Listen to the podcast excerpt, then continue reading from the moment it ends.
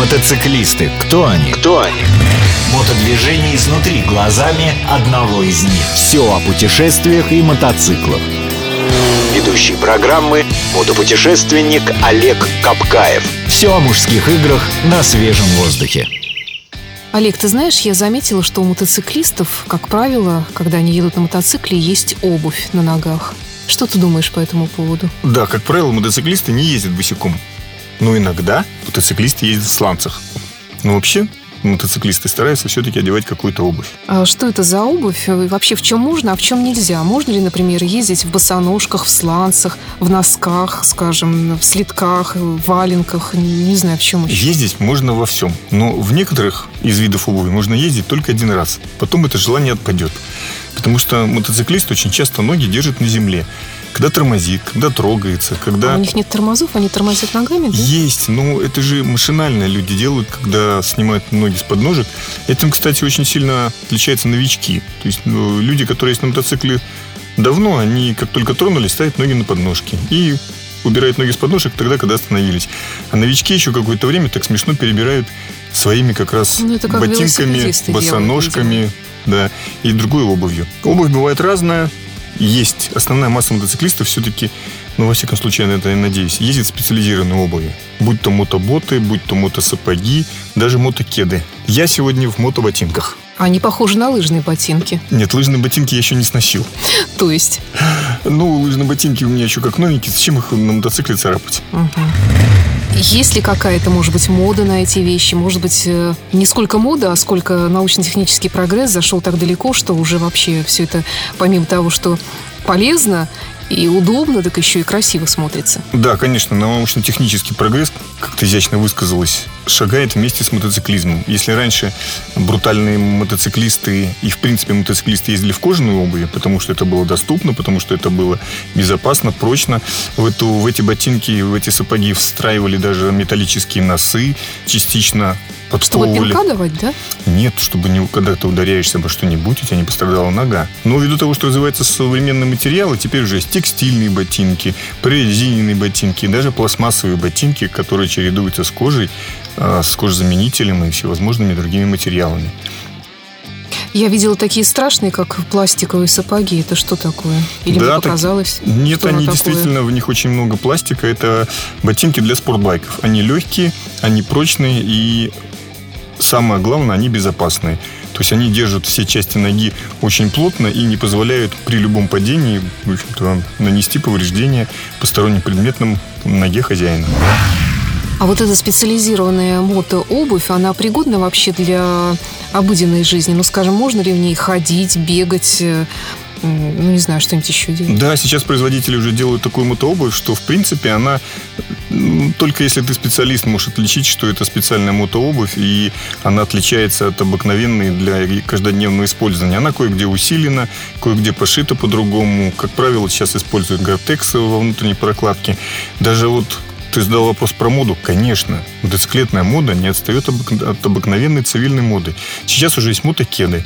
С виду это обыкновенные кеды, но они укреплены, усилены, сделаны удобно для того, чтобы их снимать и одевать быстро. При этом они еще и не промокаемы. И стоят в пять раз дороже. Ну, конечно, они стоят подороже, потому что это все-таки современные технологии для того, чтобы люди получили удовольствие от езды. Потому что в обыкновенных кедах это не просто небезопасно, но еще просто неудобно. Мотосреда. Допустим, я купила мотоцикл, э, ну, я в данном случае мальчик, конечно, с девочками отдельный вопрос, и потратила все деньги, потратил все деньги, и у меня уже нет денег на специальную обувь. Что можно из того, что есть у меня под рукой, надеть для первой поездки? Для первой поездки можно одеть суровые строительные ботинки. Такие как, ну, не будем называть марки, но это суровые ботинки с толстой подошвой и достаточно высокие, которые держат лодыжку. Угу. Потому что на моих глазах, ну, я видел как минимум десяток перелом лодыжек на совершенно ровном месте. Ты так говоришь, как будто строительные суровые ботинки есть у каждого нормального человека. Мне кажется, что да. Туристические ботинки можно одеть. Ботинки для трекинга. Но ни в коем случае я не... Я пытаюсь крас... представить, как все Нет, это можно выглядит. одеть, конечно, красивые туфельки, но они, а, они вот. удержат ногу, б, придут в негодность. Ну, тогда вопрос следующий. Пассажирка.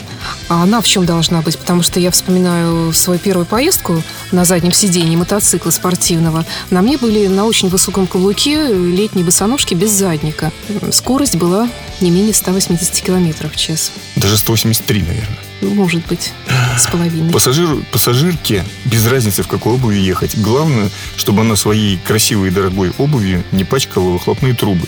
Потому что современ... Это еще кто кого пачкает. Дело в том, что трубы нагреваются, пассажирки становятся на них каблучками и подошвами, и потом эти туфли расплавляются и оставляют неизгладимые следы на выхлопной трубе. Неизгладимые следы остаются на каблуках. э, Каблуки на выброс, Туфель. а мотоцикл приходится очень тщательно потом приводить в исходное состояние. Мальчик может обидеться. Так что же Поэтому делать? Ноги держать только на подножках, в любой обуви. Но лучше, конечно, примотать их скотчем.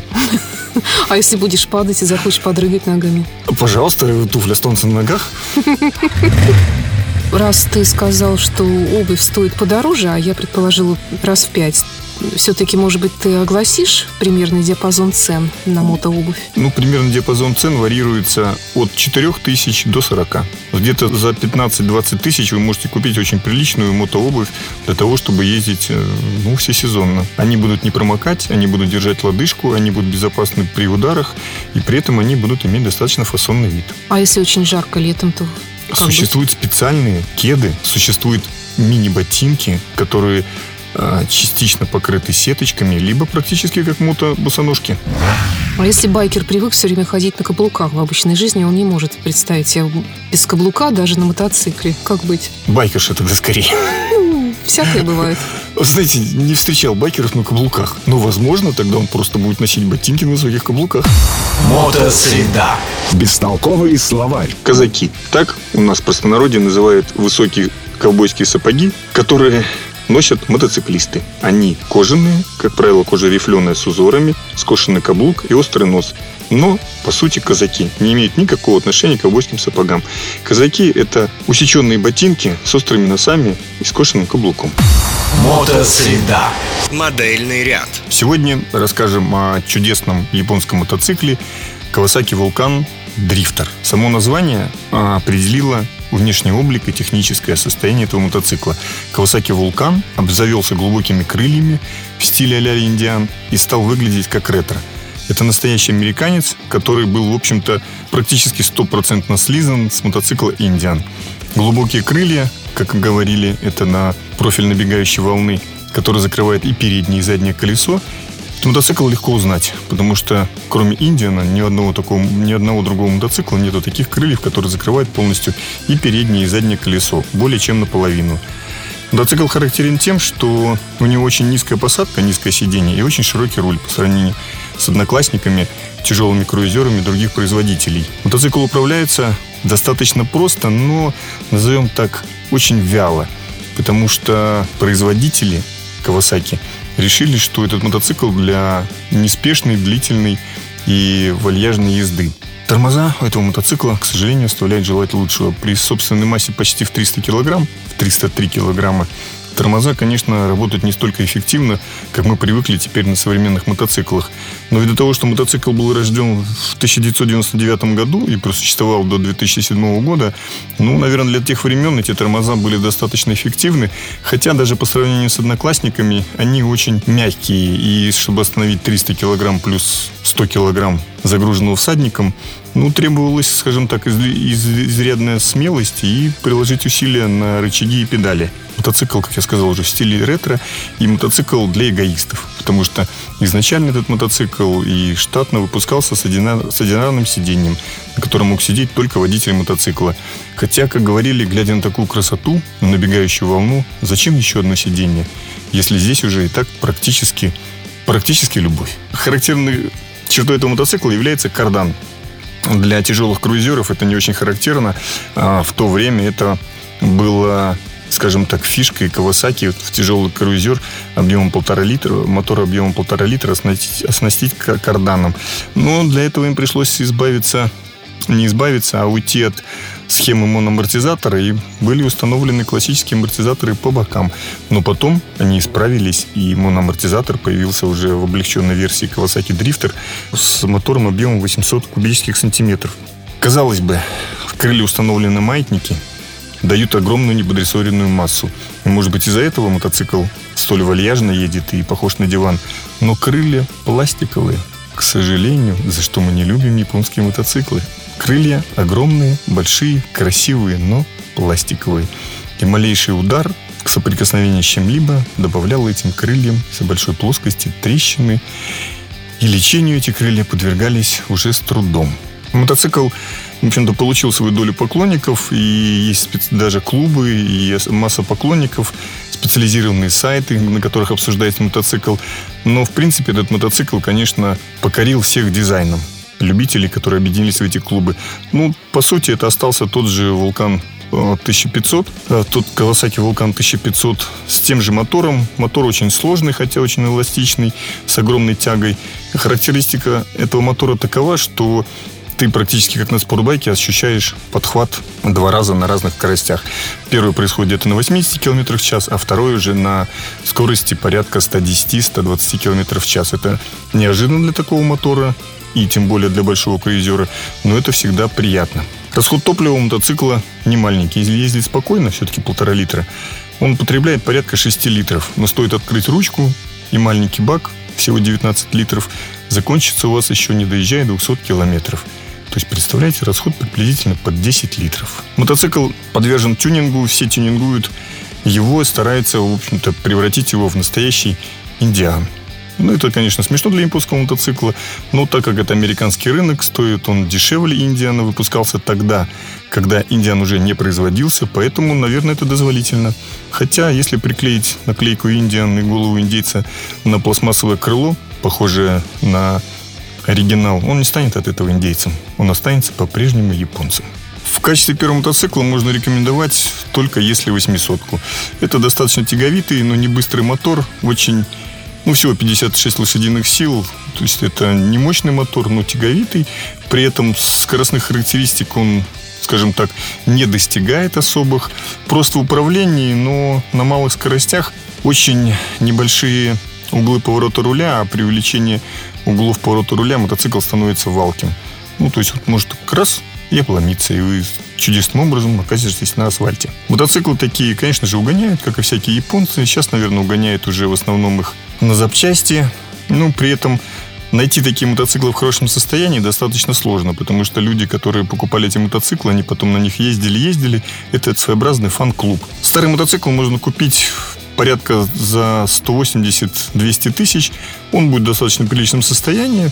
Мотоцикл более новых годов выпуска, помолодевших кровей, 2005-2006 года выпуска, он уже будет стоить приблизительно 300-350 тысяч. Мотоцикл не очень популярен, поэтому на рынке их немного.